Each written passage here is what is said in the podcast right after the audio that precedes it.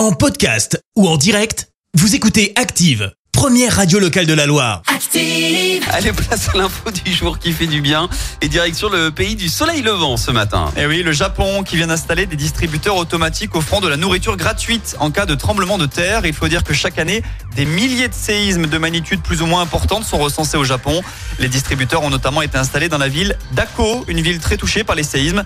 Alors ces distributeurs peuvent contenir environ 300 bouteilles et canettes et 150 produits alimentaires d'urgence. Ils sont placés à proximité de bâtiments désignés comme abris d'évacuation. Les distributeurs sont conçus pour se déverrouiller et rendre leur contenu disponible gratuitement seulement en cas d'avertissement de forte pluie ou alors lors, lors d'un ordre d'évacuation après un séisme de magnitude supérieure à 5. Merci, vous avez écouté Active Radio, la première radio locale de la Loire. Active.